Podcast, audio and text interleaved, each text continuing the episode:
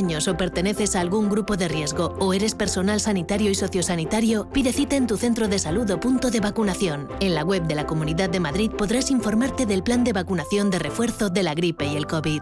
Comunidad de Madrid. Si eres de los que no puede esperar para estrenar un Ford Kuga EcoBoost, aquí va un cuento para amenizar la espera. Érase una vez... Y colorín colorado, este cuento se ha acabado. Listo, se acabó la espera. Porque a veces lo bueno no se hace esperar. Ford Kuga EcoBoost con entrega inmediata. Que tus ganas de disfrutarlo no esperen. Condiciones en Ford.es. En el Soto de la Moraleja, restaurante Kionan Sui, de comida peruana, cantonesa y chifa, con una gran variedad de sabores y aromas que te dejarán boquiabierto. Junto al restaurante Inari Moraleja, calidad y satisfacción garantizada. Restaurante Kionan Sui, reservas y pedidos en el 910090830 o grupoinari.es. Te esperamos.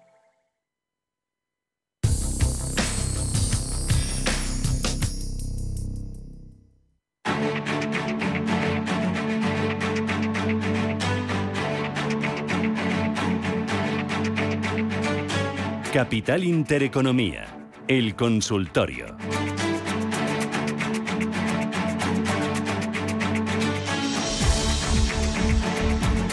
Consultorio con Roberto Moro, ya le tenemos a través del canal de YouTube de Radio Intereconomía. Roberto, ya te veo, ¿cómo vas? Bien, bien. Ahí hemos sufrido, hemos sufrido un poquito. Oye, teníamos un par de valores eh, ahí en la recámara todavía pendientes de, de análisis. Háblame de ellos y enséñame los gráficos.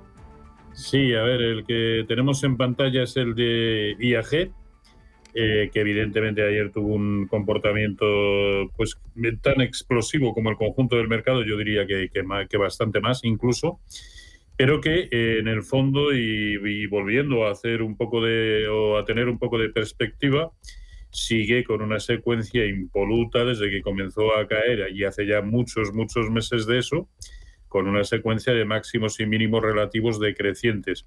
¿Cuándo empezará a cambiar esa secuencia? Por encima de 1,32, vamos a ponerle filtro, 1,35, probablemente nos podríamos plantear el, comprar algo, ¿no? Mientras tanto, yo creo que evidentemente quienes lo han visto recientemente en el entorno de 1,03, 1,04, pues no tienen ningún motivo para, deshacer eh, posiciones pero ya digo que no veo tampoco motivos eh, para comprar ahora mismo. Y en el fondo sigue abierta la posibilidad para mí, la, más plausible, de que vaya a buscar el entorno de, de 1, 0,98, 1. ¿Por qué? Pues porque fue el origen del último gran movimiento alcista que nació en octubre de 2020 y esta secuencia, la que con, con la que viene, invita a pensar en que puede perfectamente lograr ese objetivo. Eh, vamos a ir con más oyentes. 915331851. Dice, buenos días, soy Carlos de Salamanca. Quería saber la, si me puedo aprovechar, si puedo aprovechar el posible rebote en AT&T. El ticker, eh, pone T solo, no AT y. Y luego también me pide por Altria. Dice, ¿podría estar activándose aquí un doble suelo? Mira a ver si los encuentras. Vamos a ver, Altria. Em, a ver si me lo abre. A ver si te lo abre y lo mostramos al oyente. Sí, porque como se ve en pantalla, se, me ha ido a. Iba a decir a negro, pero no, se me ha ido a blanco. Y, y, no, no me, lo, no me lo presenta. Y ATT. ¿Lo encuentras o, vamos con otro? Pues, eh, eh, pues casi le diría a este oyente, sí, que me escriba al correo electrónico a rmorobolsa.gmail.com y, y sí, sí, me comprometo a contestarle. Muy bien. Voy con Ricardo, buenos días. Hola, buenos días. Muchas gracias por llamarme y felicidades por el programa. dígame. Quería preguntarle si era buen momento para entrar en Enagas a largo plazo. Y también en SACIR. Estupendo. Gracias. Enagas y SACIR para entrar, Roberto. A ver, primero eh, vamos a entender que, eh, ¿qué, creemos que es el largo plazo, ¿no? el largo plazo pueden ser dos años, tres años. yo creo que está haciendo movimientos muy peligrosos en Agas, sobre todo desde que rompió por debajo de 14, bueno, de 15 euros, ¿no? Y eso me da pie a pensar que efectivamente puede llegar a la zona de 13 aproximadamente. Ese fue el origen de, de todo el último gran movimiento alcista que nació en marzo de 2020. Si el precio llegara ahí, sí me parece una buena opción eh, para, para, el, para el largo plazo. Bueno, si vemos que llega y ahí se sustenta y se, se sostiene, ¿no? Eh, yo creo que ese sí sería un buen nivel. De todas maneras, no soy en absoluto el más indicado para, para hablar de, eh, del largo plazo. Primero, porque no me gusta y segundo, porque no, no, que no me gusta el largo plazo, quiero decir, no, que no me guste contestar preguntas. Eh, y segundo, pues porque eh, carezco de los conocimientos fundamentales suficientes como para hablar en propiedad de, de, gas. Y en el caso de, de SACIR, también que nos lo preguntaba para, para el largo plazo. A ver, yo no creo que si en, que en un contexto normal de mercado y sobre todo en un contexto normal, eh, pensando que no va a suceder nada extraño con SACIR, yo no creo que para el largo plazo se equivoque mucho comprando eh, en, este título. ¿no?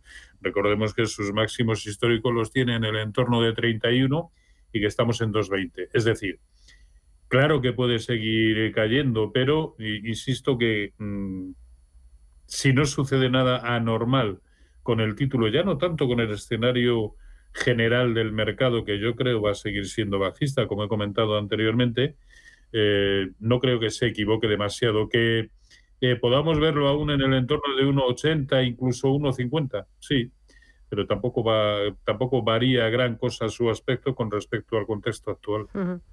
Vale. Voy ahora con notita de voz.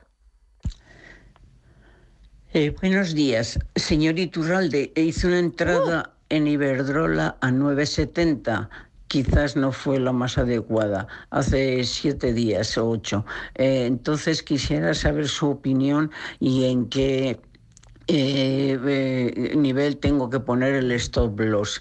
Eh, hoy está subiendo un poquito, rebotando, pero creo que va a ser rebote. Mm, usted me dirá. Y luego, ¿por qué está tan afectado Grifols en un sector de sanidad? No, no entiendo esta bajada tan brutal. dígame, quisiera hacer una entrada, no sé si muy especulativa, porque no deja de caer este valor. Dígame su opinión. Gracias, buenos días. Bueno, que Roberto Moro. Hoy tenemos en el consultorio a Roberto. A ver, ¿qué me dice Roberto? Bueno, independientemente de que sea lo que vaya a suceder eh, tendencialmente con Iberdrola, eh, además ella en un momento determinado lo ha, lo ha dicho muy bien, el nivel por debajo del cual ya no merece la pena estar, ¿no? Y ese nivel es 9-10. Yo en Iberdrola con precios por debajo de 9-10 eh, saldría y además a la carrera, porque las posibilidades de que se nos vaya como mínimo un euro por debajo eh, son amplias, ¿no? Y eso es otro 10%, 10-11% añadido con respecto a lo que a su precio de compra, que si no recuerdo mal era, era 9,70. Y en el caso de Grifols, si es que, eh, a ver, sé que esto incluso puede sentar mal, ¿no? Pero tampoco, eh, tampoco hay que tratar de entender qué es lo que está sucediendo, sino simplemente eh, saber cómo actuar ante lo que está sucediendo. Y me refiero al caso de Grifols. ¿Por qué ahora mismo o desde hace ya bastante tiempo ha perdido el favor del inversor? Pues porque em, es así, que habrá sus movimientos fundamentales, sus razones fundamentales por detrás, con total seguridad, pero eh, si no las conocemos, no las entendemos, no las compartimos eh, eh, yo siempre voy a estar a lo que me digan los, los gráficos. Y el gráfico me dice que ahora mismo está en un, en un soportazo tremendo, ¿no? La zona de 805 eh, que, que, hemos tenido de, mínimos incluso ayer es un soportazo. Ahora, si tampoco aguanta en estos niveles, vuelve a ser para echar a correr. Muy bien, voy con otra nota de voz. Hola, buenos días. ver, por favor, si puede entrar con un par de peticiones de Rexol compradas a 12.50 resistencias. Ah, yo creo que está ahora intentando romper una resistencia en tiempo real del 12.85, 12.90 y Santanderes eh, compradas a, a, 2.49 mm, ver si tiene algo de recorrido porque hoy no lo acabo yo de ver que, que explote. Muy bien. ¿Qué dices? que lleva razón. Hemos hablado antes de Repsol, efectivamente está atacando una resistencia en 1290. Eh, es más, antes decíamos, tiene que lograr superarla y casi yo lo, lo supeditaría no solamente a esta ruptura por encima de 13, eh, sino a que el crudo sea capaz de irse por encima de 93, el West Texas, eh, perdón, de 94. Si es así, sí merece la pena continuar. Como ya tiene tomadas posiciones, yo le diría que eh, ahora mismo la tangencia con la media móvil de 200 sesiones, que es 12.50, debiera servirle de, eh, stop a, esta posición. Y, y, el Banco Santander compradas a 2.49, las tienen en ligero beneficio, pero vamos a fijarnos en el tremendo lateral que está formando eh, Santander con techo en 2,70 eh, y, base en el entorno de 2,34. Eh, y es que no hace otra cosa. Y ayer en precios de cierre estaba justo eh, en la mitad, es decir, equidistante del soporte y de la resistencia. Aquí que se hace, bueno, pues como lo tiene en beneficios, esperar a ver si el rebote continúa, no solamente el de Santander, sino el del conjunto del mercado en general el del propio IBEX en particular, y, ya está. Ahora, eso sí, teniendo la, eh, beneficios, yo ya no dejaría, es decir, mi precio de entrada debiera, debiera ser el, precio de, stop, que no me ocasione ninguna pérdida. Que sigue subiendo, miel sobre hojuelas. Eh, vale, voy con una más, eh, un par de ellas y ya, uff, si es que vamos justitos, justitos. Mira, otro de los oyentes dice, Soltec y Grifols. ¿Qué soporte deberían perder estas acciones o qué no deberían perder? ¿Qué soporte no deberían de perder estas acciones? En todas ellas registro pérdidas de alrededor del 15%. Soltec y Grifols. Bueno, Soltec es que eh, los soportes los tiene difusos precisamente por la forma que tuvo de, de protagonizar el rebote, ¿no? O de construir el, el rebote. Por lo tanto, soporte 380, ahí tiene uno, tiene otro inmediatamente eh, muy próximo en 365 eh, y el más contundente, pues que fueron los mínimos del año, en 340. Depende, si ya tiene eh, si ya tiene pérdidas de un 15%, yo como mucho el precio de cierre de anteayer en 3,85, eh, ahí es donde situaría el, stop de, pérdidas de esta posición. Vale. ¿Y luego Grifols? Y Grifols ya lo hemos comentado anteriormente. Ahora mismo, ahora mismo, puesto que además eso es lo que nos preguntaba, ahora mismo está en un soportazo. La zona de, eh, de 805, que es donde más o menos estaba ayer, toda esta zona entre 805 y el nivel actual es un soportazo. Dice, ¿cómo ves Microsoft para entrar y también Meta? Pues por primera vez Microsoft, que a mí es el título dentro de las FAN que más me, gusta, me parece el más estable. Eh, primero, ayer en todo el rebote fue el que menos, eh, eh, de los grandes, el que menos, bueno, no, no, no, no, Subió casi un 4, subió casi un 4%, un 4% sí, un 3,78%, pero ha sido el primero de los grandes que recientemente ha roto los mínimos eh, anuales, haciendo lo propio con respecto no al Nasdaq 100 y al SP500, sino al de semiconductores, al cual él no pertenece, ¿no? Este, esta empresa no, no pertenece al, al SOX. En definitiva, tan indefinido ahora mismo a corto plazo, sin saber qué hacer, eh, como el conjunto del mercado. Resistencia enorme en 250 y, por supuesto, soportazo en los mínimos de ayer en 220. Lo que antes suceda de ambas cosas nos va a indicar hacia dónde puede tirar eh, en el corto plazo. A ver, la última es que no me resisto. Víctor Simón, a través del canal de YouTube, pregunta por Coca-Cola para entrar. A ver, Coca-Cola. Para entrar. Sí. No, yo no, no, no lo veo. El movimiento de ayer, evidentemente, nos despista a todos, pero eh, Coca-Cola hace tiempo que manifestó, toda vez que perdió su zona de soporte en el entorno de 58, eh, manifestaba ir a buscar el mínimo anterior y origen de la última gran subida en el entorno de 52.25. Y de momento, lo que ayer sucedió no desvirtúa en absoluto ese objetivo. Por lo tanto, no veo ningún motivo para comprar. Muy bien, pues Roberto Moro desde Apta Negocios, gracias, cuídate mucho y hasta la próxima. Un abrazo. Igualmente un Adiós, Chao, chao. Cuídese.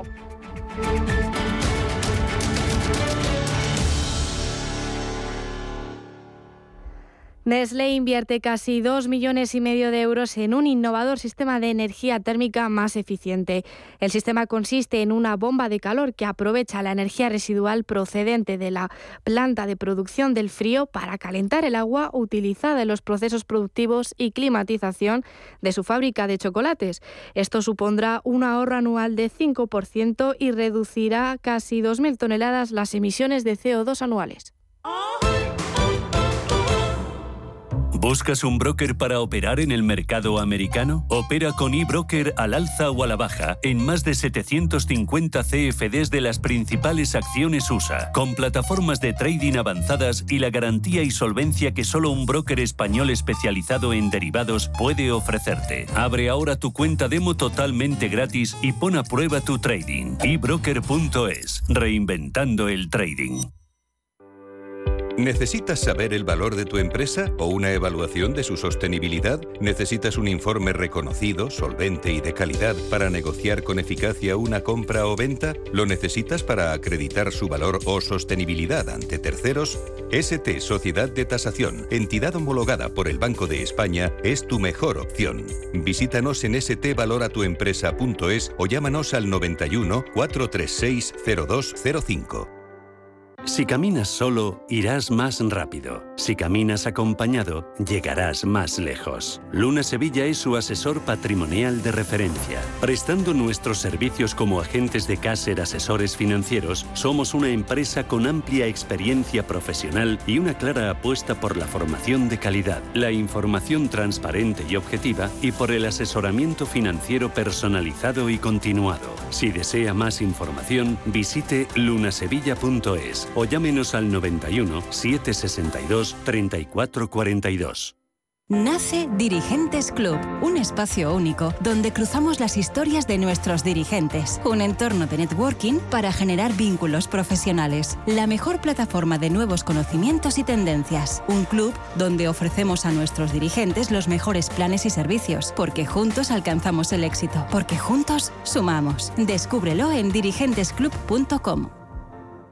Cada sábado, en Rienda Suelta, te contamos todo lo que se cuece en el panorama ecuestre. Deporte, actualidad, ocio, cultura, tradición, salud y mucho más. De 2 a 3 de la tarde, todos los sábados, en Radio Intereconomía, galopamos en las ondas con Rienda Suelta.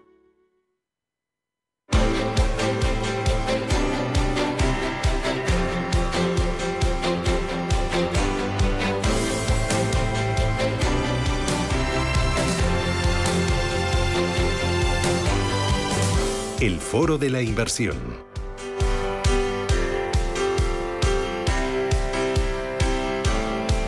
En Radio Intereconomía, Capital Intereconomía, abrimos el foro de la inversión y hoy vamos a hablar de los ETFs, de este vehículo de inversión que eh, es eh, muy acogido, que es muy popular, sobre todo en el mercado americano, también en Europa. Aquí en España tiene un amplio recorrido y gusta mucho al inversor institucional y también al minorista por su transparencia, por su facilidad, por su agilidad y sobre todo por sus bajos costes. Domingo Barroso es director de ETF de Fidelity Internacional para España, Portugal y Latinoamérica. Domingo, ¿qué tal? Bienvenido. Pues muchísimas gracias por estar aquí, ya tenía ganas. Yo también, cuántas ganas, me ha costado. Llevo detrás de ti desde antes del verano, que lo sepas. No será tanto. Sí, sí, sí, sí. sí. Bueno, la Porque persona fue, seré más... Fue antes del verano cuando lo anunciasteis. Antes de verano se anunció oficialmente, Claro, correcto. Claro. Susana. Y entonces yo fui la primera que dije, le quiero tener en el aquí. estudio. Pues aquí estoy. Y me ha costado. Y Hoy la es estaré día, más- ¿Hoy qué día día 14. 14 de octubre. Me ha costado un par de meses largos. Bueno, un poquito. Aquí estoy. Bueno, ¿qué tal? Muy bien. Bien. Contigo encantada. Ya sabes que conversar contigo es un placer. Y con el nuevo puesto, nuevo cargo y esta, Pues- este nuevo vehículo también. Pues muy bien, fíjate, te voy a hacer una valoración. Estamos satisfechos y te voy a decir por qué. Porque las primeras conversaciones que hemos tenido con los clientes, el feedback que hemos tenido ha sido muy bueno respecto a nuestra oferta. Porque hemos seguido lanzando desde mi, desde mi cargo, o desde mi, que se anunció mi cargo, hemos seguido lanzando la oferta de ETFs, hemos seguido diciendo al mercado, seguimos apostando y hemos lanzado ETFs temáticos que tienen muy buena pinta. Y la tercera que yo te diría es porque el comportamiento de los ETFs que tenemos en el mercado lo están haciendo muy bien. Y esas tres palancas están diciendo, oye, pues dentro de lo que es un reto importante, que es un reto importante, estamos satisfechos con lo que llevamos. Lo primero, ¿por qué eh, Fidelity, que es una gestora ya con una amplia tradición, una de las más importantes a nivel mundial eh, y muy reconocida por la gestión activa, ahora está apostando de forma tan decidida aquí en España por los ETFs? Sabía que me ibas a hacer esa pregunta porque es lógica, yo también me la haría. Es decir, no vamos a cambiar nada, Susana, de gestión activa. Lo que vamos a traer es lo mejor y lo más bonito y lo más eficiente de la gestión activa a un vehículo que se llama ETF, que tú lo has dicho. Es decir, no vamos a hacer gestión pasiva como tal, no vamos a lanzar ETFs que repliquen índices tradicionales. Ese mercado ya está cubierto y creo que hay muy buena oferta. Lo que dice Fidelity es, los clientes me están demandando cada vez más vehículos eficientes y tú lo has dicho, hay clientes institucionales, clientes en la parte de retail que quieren el vehículo ETF por diferentes razones. Vamos a empaque- a empaquetar vehículo ETF, pero con todas las capacidades de Fidelity, es decir, con gestión activa, con research, con ESG, con sostenibilidad, con temáticos. Y esa es nuestra oferta. Nuestro, nuestro pilar de la oferta que tenemos de Fidelity es ETFs de gestión activa, ETFs sostenibles, artículo 8 y lanzaremos artículo 9, y ETFs temáticos. Es decir, queremos estar en, ese nicho de mercado de decir, vamos a seguir aportando valor en el mundo de los ETFs, porque el sector ETFs tiene que seguir innovando. No podemos quedarnos en los ETFs tradicionales. Y eso es lo que queremos hacer, es poner todo el ADN de Fidelity, toda la capacidad de Fidelity de gestión activa, que tú lo has dicho, en un vehículo que se llama ETF. Mm.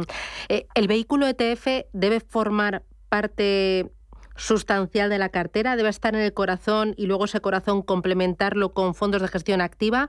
¿O todo lo contrario?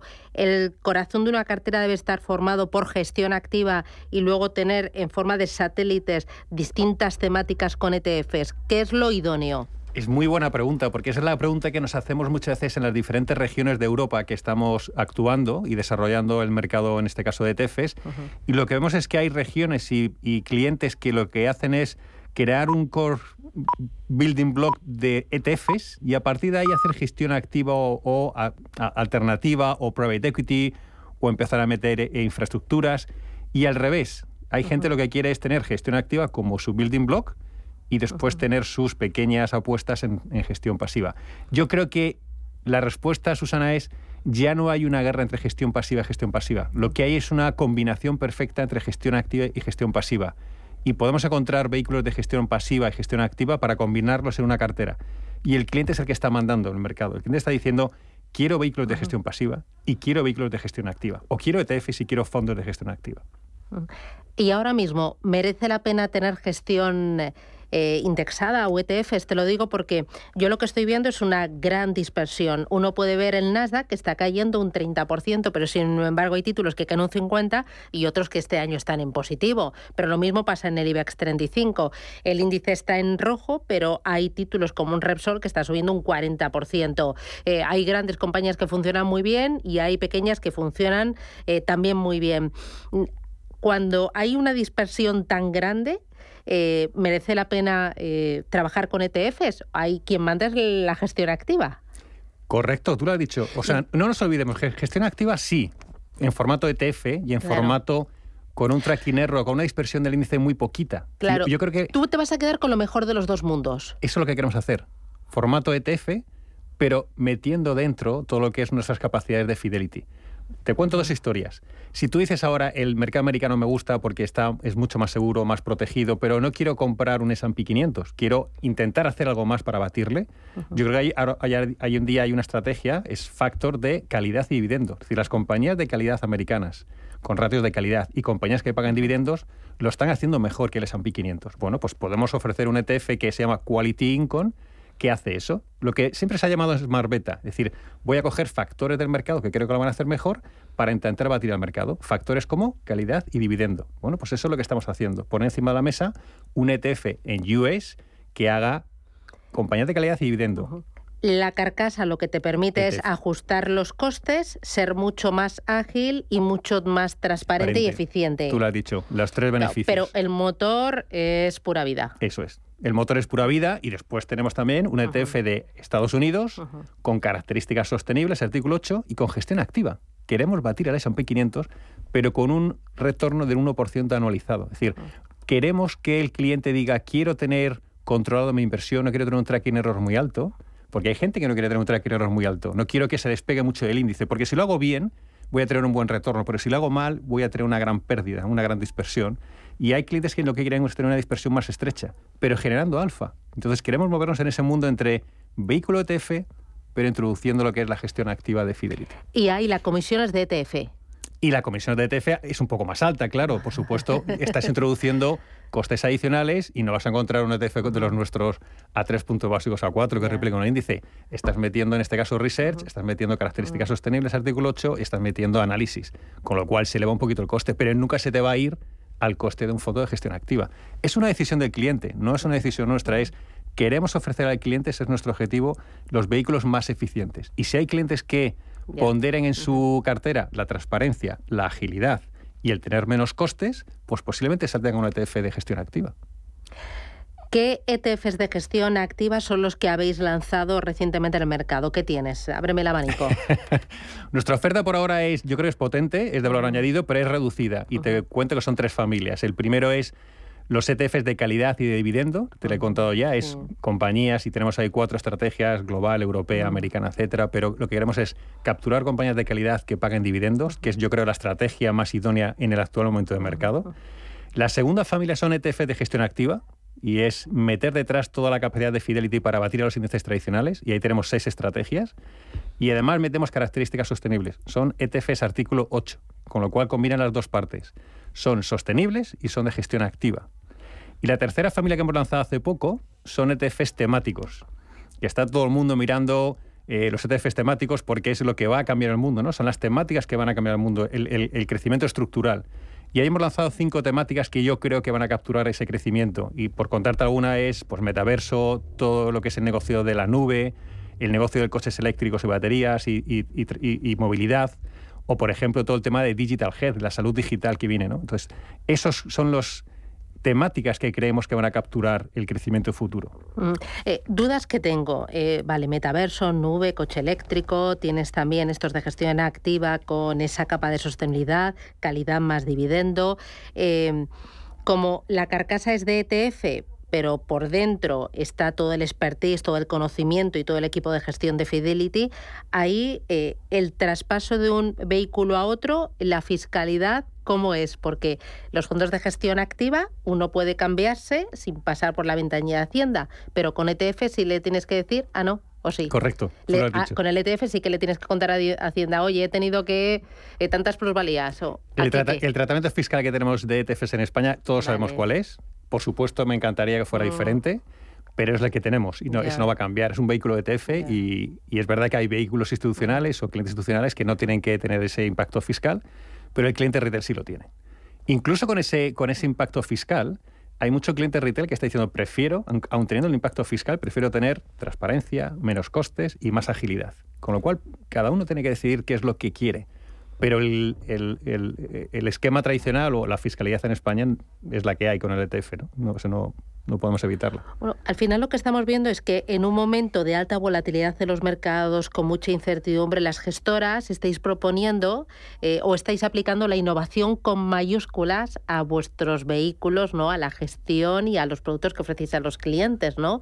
Eh, tenéis que reinventaros, ¿no? Y tenéis que eh, aprovechar la tecnología y el abanico de posibilidades que hay pues para ampliar esa gama de, productos y de soluciones. Tú lo has dicho, tenemos, uno, tenemos una, obligación de dar al cliente vehículos eficientes. El cliente nos está pidiendo cada vez vehículos más eficientes, más transparentes, con menos costes. Sabes que hay una, presión en la industria de costes y cada vez la gente quiere generar alfa pero con menos costes. Y es verdad que lo que estamos haciendo es innovar. Yo creo que en el mundo de los ETFs, que ya veníamos diciendo, hombre, los ETFs ya están, ya están creados, ya son ETFs que, que, que siguen a un índice y ya está. Hombre, no. Yo creo que en el mundo de los ETFs se puede innovar, se puede generar ETFs de artículo 8, artículo 9, París Alignment, o sea, Objetivo París, se puede innovar con temáticos, que lo estamos viendo ahora, ser mucho más granular y bajar a temáticas mucho más específicas. Se puede innovar lanzando ETFs activos, es decir, gente que quiere pagar un poquito menos, pero también genera alfa. Se puede innovar en la parte de ETFs de renta fija, por supuesto, eh, que tienen muchísimas líneas detrás, miles de bonos detrás, multifactor para generar realmente alfa. Es decir, todavía hay mucha vida en el mercado de ETFs y lo estamos viendo en Estados Unidos, sin hablar de los ETFs inversos, de los apalancados, que eso es otro mundo en Estados Unidos. Eh, lo próximo va a ser ETFs de renta fija, porque ahora ya sé que mm, se puede empezar a bailar. Pues, pues tiene pinta de que conoces bastante bien el mercado, porque estás apuntando preguntas que son las idóneas. Eh, fíjate que hay muchas consultoras que si te lees sus informes dicen que los tres grandes focos de crecimiento del mercado de ETFs, uno de ellos, y tú lo has dicho, es renta fija. El otro es todo el tema de ESG, es decir, vamos a ir transformando poco a poco el vehículo ETF hacia estrategias ESG. Y la tercera es toda la parte de gestión activa. Es decir, a lo mejor empezamos a generar ETFs de gestión activa eh, cada vez más eh, proveedores de ETFs. ¿no? Entonces, gestión activa, ESG, fixing con y temáticos. Y luego pensando en un cliente que es cada vez más exigente, que él dice el cliente, oye, lo de renta variable y renta fija ya me lo sé, está muy bien, pero eh, necesito más, ¿no? Necesito carteras quizás más sofisticadas, que pongan un pie en alternativos, que pongan un pie también en infraestructuras, por ejemplo, pero necesito ir más allá de la renta variable de la renta fija para aportar valor para aportar diversificación y también porque no quiero una cartera igual que la de mi primo o mi cuñado. Que la de al lado. Y además lo que quiero también es mucha transparencia. ¿Qué hace la estrategia? ya sé que detrás un gestor en el fondo de gestión activa, pero en los ETFs multifactores es más fácil entender qué hace la estrategia. Quiero entenderla al detalle y quiero entenderla en el día a día. Podemos poner la, la cartera encima de la mesa y ser transparentes en el día a día. Entonces, yo creo que el cliente en momentos de incertidumbre lo que quiere es claridad y cada vez estamos viendo más que se están indexando entre comillas, acercándose al índice. Yo no digo replicar al índice, pero estrategias que estén algo más pegadas a los índices, porque no tenemos tanta visibilidad en el mercado. Entonces, sí quiero, quiero batir al índice, pero con una dispersión muy grande, porque si lo que te decía antes sea cierto, está genial, pero si no acierto, el batacazo que me pego es impresionante. Con lo cual estoy cada vez viendo más clientes diciendo quiero indexarme entre comillas. Bueno, y el camino en España por delante es amplísimo porque en Estados Unidos es un vehículo mucho más asentado, mucho más popular, pero en España todavía hay que darle un poquito de, de punch. Bueno, yo creo que tenemos casi 70 billones, o 70 mil millones en España, no está mal. El crecimiento también es bastante sostenible. En Europa el crecimiento casi de dos dígitos, 18%, 20%, y creo que todavía nos falta entre todos hacer un esfuerzo en, el mercado de ETFs o negocio de ETFs que se está viendo. ¿eh? Yo cada vez veo más más actividades, más iniciativas, más gestoras, si tú ves la prensa, lanzando ETFs, ESG, activos temáticos. Esto, esto tenía que pasar, o sea, esto tenía que pasar y tenía que ir madurando el negocio de ETFs y tenemos que aportar soluciones eficientes, que es lo que estamos haciendo. Pues enhorabuena y aportar soluciones. Domingo Barroso desde Fidelity, enhorabuena a crear, a crecer y a ofrecer soluciones. Mm. Grandes éxitos. Muchísimas gracias. Y, que vengas, que no tardes dos meses. Y te prometo que te veo, te veo pronto, cuando tú me llames. Gracias, adiós, gracias chao.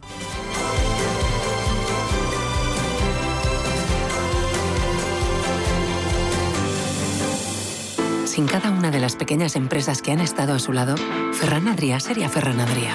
No, no sería yo. El éxito de Ferran Adrià y el de todo un país está hecho de pymes y autónomos. Por eso en Telefónica Empresas te ayudamos a solicitar el kit digital de los fondos europeos, acompañándote en la digitalización de tu negocio. Infórmate en fondoseuropeos.telefónica.es o en el 900 500 350.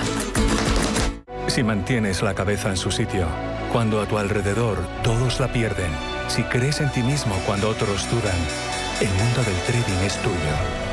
Trading 24 horas, un sinfín de oportunidades. Cuando ves la oportunidad, IG. Todas las operaciones conllevan riesgo. 76% de las cuentas de inversores minoristas pierden dinero en la negociación de CFD con este proveedor. Debe considerar si comprende el funcionamiento de los CFD y si puede permitirse asumir un riesgo elevado de perder su dinero.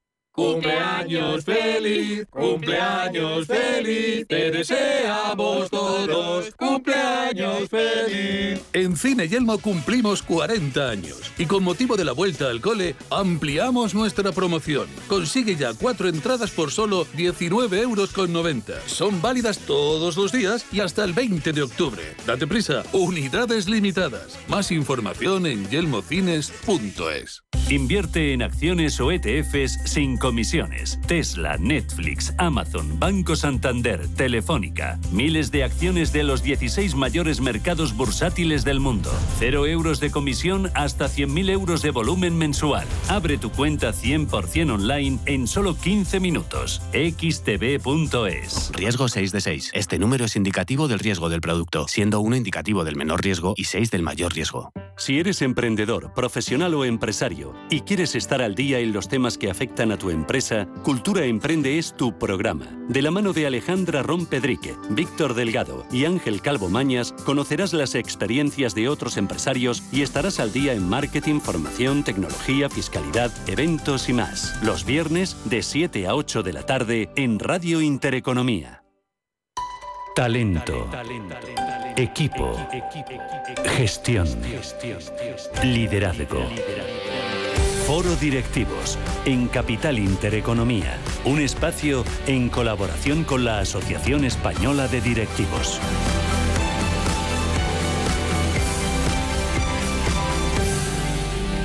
Foro Directivos, 17 minutos y llegamos a las 11, a las 10 en Canarias. Esto es Radio Intereconomía. Manuel Velázquez, buenos días de nuevo. Hola Susana. ¿A quién me traes? Pues eh, hoy te traigo a una de las empresas eh, fuertes de, de, Galicia, el grupo Leche Río, una historia que se remonta a los años eh, 60 con Jesús Lence, que la convierte en una de las principales compañías lácteas del país. Y también hablamos de una empresa familiar, con sus pros y sus contras. Y ya saben que hace tres años eh, se produjo un relevo. Carmen Lence asumía las eh, riendas del grupo Leche Río, de la que le podemos decir pues que bueno, ha tenido unos momentos complicados como todas las empresas que tras el COVID, pero han vuelto a remontar en la facturación y en el eh, beneficio. Estamos hablando de una cifra de negocio de 150 millones de euros eh, en 2021. También vamos a preguntar por las eh, cuentas eh, y los datos de 2022. Y hoy está con nosotros Carmen Lence, que es la consejera delegada del Grupo Leche Río. ¿Qué tal, Carmen? Muy buenos días, bienvenida. Hola, buenos días. Muchas gracias por invitarme. Usted estaba predestinada a tomar las riendas, pero no las tenía todas consigo. ¿Por qué? Bueno, eh, como, como, como, muchas eh, personas que se, crean, que se cre crían en empresas familiares, pues desde pequeño te dicen, eh, algún día tú estarás al frente, pero la verdad es que eh, yo me fui de casa como a los 23 años, me fui a, terminar la carrera y después a trabajar por, por el mundo. Volví cuando ya tenía 30 y pico, trabajé con mi padre otros 5 años o así, y me volví a ir porque realmente eh, sentía que si el día de, si en el futuro quería estar a, a cargo de la empresa necesitaba trabajar fuera eh, y, y, vivir otras experiencias y no lo tenía muy claro de que mi padre al final pues fuera a dejarme la, la bueno la gerencia de la empresa en, en mis manos. Claro, mm. tenía que delegar, pero eh, darle motivos para, para que delegara. Y entonces usted se fue al Reino Unido. Me imagino que ahí tomó mucha perspectiva. Sí, bueno, yo eh, estaba trabajando con mi padre y me fui a terminar la carrera a Inglaterra y después a trabajar, eh, trabajar allí. Eh, yo le decía de aquella a mi padre que, bueno, pues él era una persona hecha a sí misma, que, que tenía solamente la carrera de, de perito mercantil, que bueno, aquella uh -huh. era una, una, una, carrera universitaria, uh -huh. Pero él pensaba que lo más importante era aprender trabajando, no, no le daba tanta importancia a, a los estudios formales. Eh, sin embargo, ya estábamos en una época en que empresarios como, como Ortega de, de Inditex uh -huh. pues ya había contratado a castellanos y se veía en las empresas familiares que se iban, las más exitosas iban hacia una gerencia más profesional, ¿no? con, con, con ejecutivos que, como yo le decía a mi padre, le decía, yo el día de mañana voy a tener que competir con gente como esta, ¿no? Uh -huh. gente que tiene eh, una educación formal, un MBA, MBA, eh, experiencia internacional, que saben idiomas, y yo tengo que estar a ese nivel. ¿no? Eh, él no lo veía así, yo sí, y por eso me fui. Y diga la verdad, usted tenía ganas de desembarcar en Grupo Riosa, quería venir, estaba a gusto usted en Reino Unido, imagino. Bueno, yo... no le quedaba más remedio. Sí, cuando, cuando falleció mi padre, de hecho estaba viviendo en, en Boston estaba viviendo en Boston y trabajando de aquella pues para, para la Universidad de, Berkeley eh, y, también trabajando en, en, colaboraciones con otras, con otras empresas. Y la verdad es que estaba encantada de la vida. Y mi marido tiene su trabajo allí, estábamos, mis hijos también estaban estudiando allí, estábamos eh, encantados. Y cuando falleció mi padre y él lo dejó las cosas de manera que, que, yo tuviera la mayoría de las acciones desde el momento uno, porque no quería que hubiera problemas entre los hermanos y que hubiera una eh, continuidad clara y no entrar en, guerras que pasa a veces en, empresas familiares, pues de repente tenía esa responsabilidad en mis manos. Entonces eh, te encuentras con eh, pues tres alternativas. O, la vendes, o la dejas en manos de las personas que estaban de aquella al frente, que en realidad mi padre era una persona que llevaba la empresa de una manera muy directa y no tenía realmente un equipo directivo fuerte, porque él era el equipo directivo, o te pones al frente. Y entonces pues me pareció que, que lo más cabal eh, era ponerse al frente. ¿no? Y mi marido siempre me apoyó y mis hijos también eh, en esa decisión. Boston, Londres, de vuelta a Lugo, ¿qué es lo que le aporta esa trayectoria a uno y otro lado del Atlántico? Pues em, primero que... ¿Cuáles son las diferencias entre la forma de proceder en el ámbito empresarial de los eh, americanos, de los británicos, muy diferente con los españoles y con los gallegos? Y con los gallegos, sí. Los gallegos eh, tenemos cosas muy buenas y tenemos algunas cosas que realmente tenemos que trabajar en ellas para mejorarlas. ¿no? Y una, eh, a mi modo de ver, la, que más nos perjudica es la humildad malentendida. El, el, siempre pensar, como decía mi padre, yo voy a trabajar, trabajar, trabajar y la gente verá mi trabajo y lo apreciará y lo valorará. Y, no es así. La gente está demasiado ocupada con sus problemas para ver qué es lo que haces y lo que no haces. Entonces, es tu eh, deber eh, contar tu historia y ponerla en valor.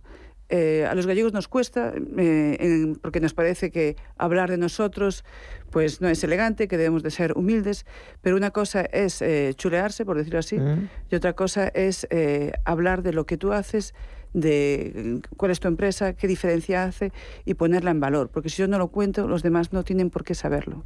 Y nuestra empresa en particular es una empresa que realmente para el sector lácteo gallego y en general para el sector lácteo español hace una gran diferencia. ¿no? Y si yo no lo cuento, los demás no tienen por qué, por qué saberlo. Entonces, eh, deduzco que la comunicación es uno de los grandes retos cuando usted llega eh, en 2019, porque además tiene ese reto de sustituir a un líder tan carismático, hecho a sí mismo como, como su padre.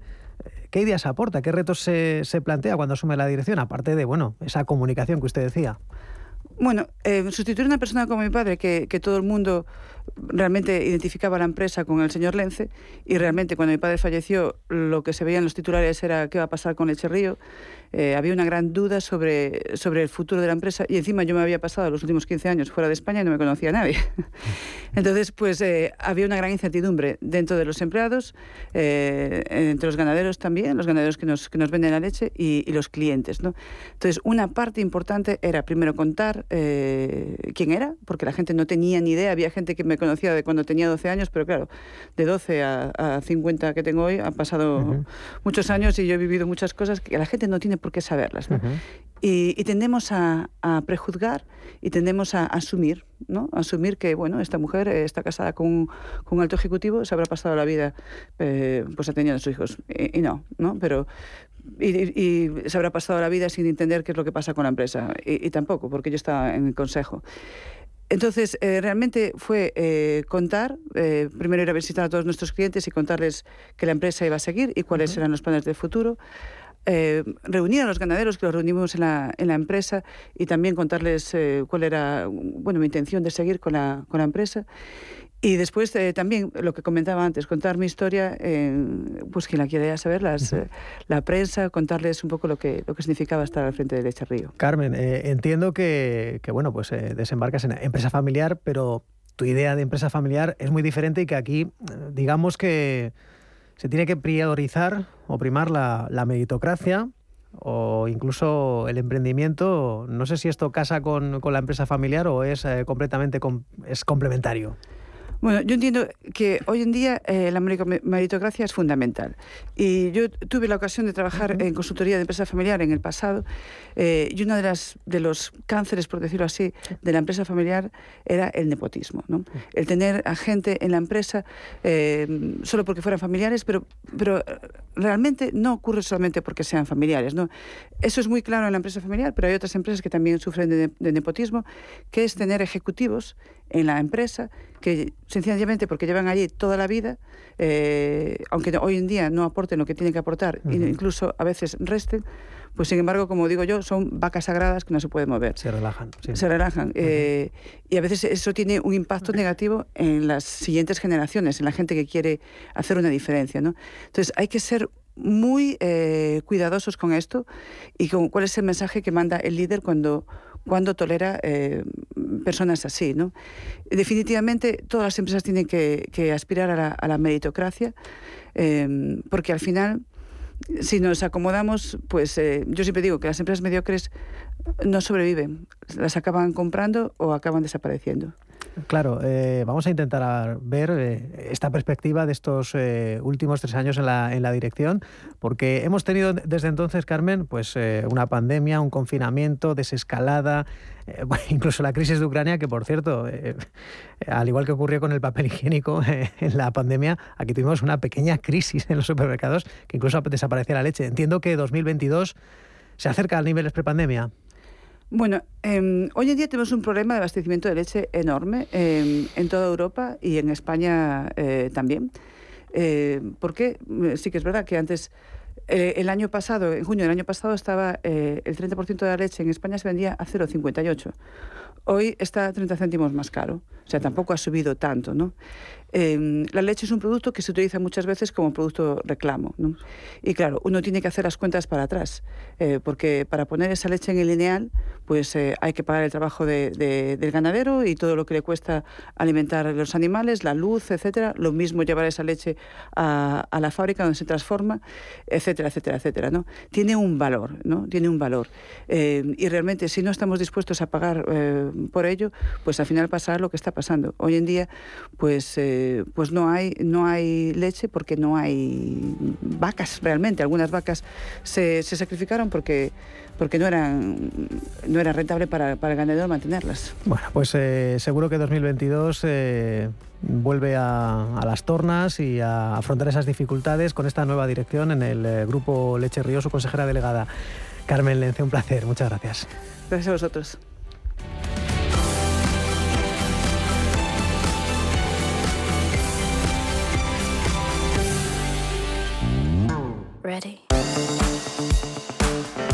Atención, vuelven los supertecnoprecios con un 15% de descuento en electrónica y electrodomésticos del corte inglés. Solo hasta este domingo tienes un 15% en las mejores marcas como Samsung, LG, Sony, Xiaomi, Oppo, Oral-B y Robot, Cosiri y muchas marcas más. Aprovechalo y llévate el televisor de última generación o el nuevo portátil con un 15% de descuento.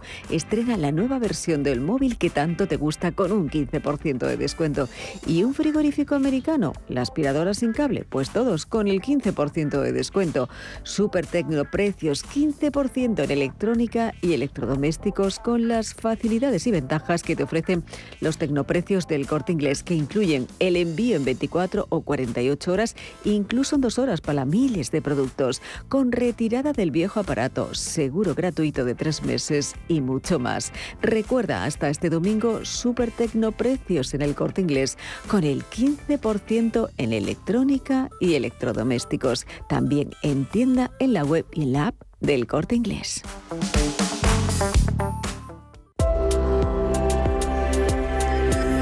Día como el 14 de octubre.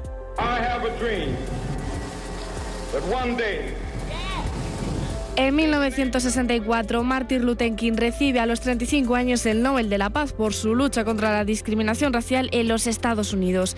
La revolución fue inspirada por Gandhi y la teoría de la desobediencia civil de Thoreau con el fin de alcanzar la plenitud de derechos y acabar con la segregación tras el suceso protagonizado por Rosa Parks. De Martin siempre quedará, además del legado en su lucha, su discurso de I Have a Dream.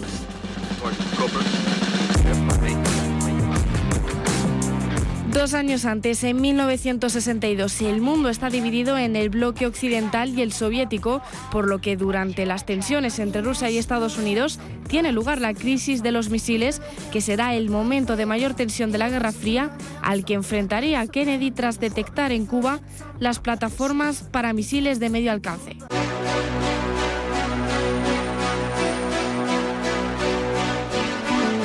Casi tres décadas más tarde, en 1991, Queen publica la canción The Show Must Go On.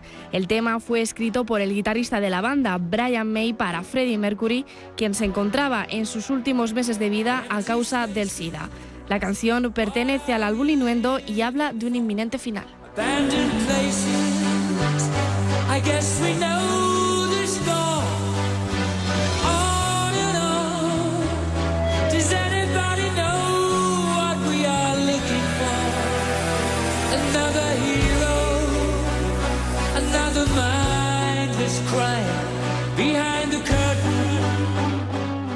Los viernes a las 10 de la noche nos visita un gato, el gato gourmet.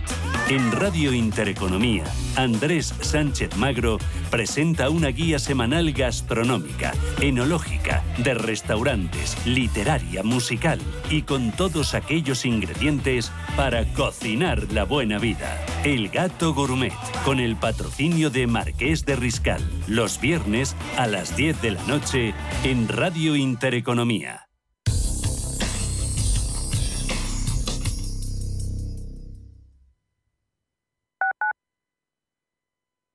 ¿Vendes tu casa en Madrid Capital? Bafre Inmobiliaria te la compra directamente y en tan solo 7 días. Entra en bafreinmobiliaria.es y realiza una valoración online gratuita.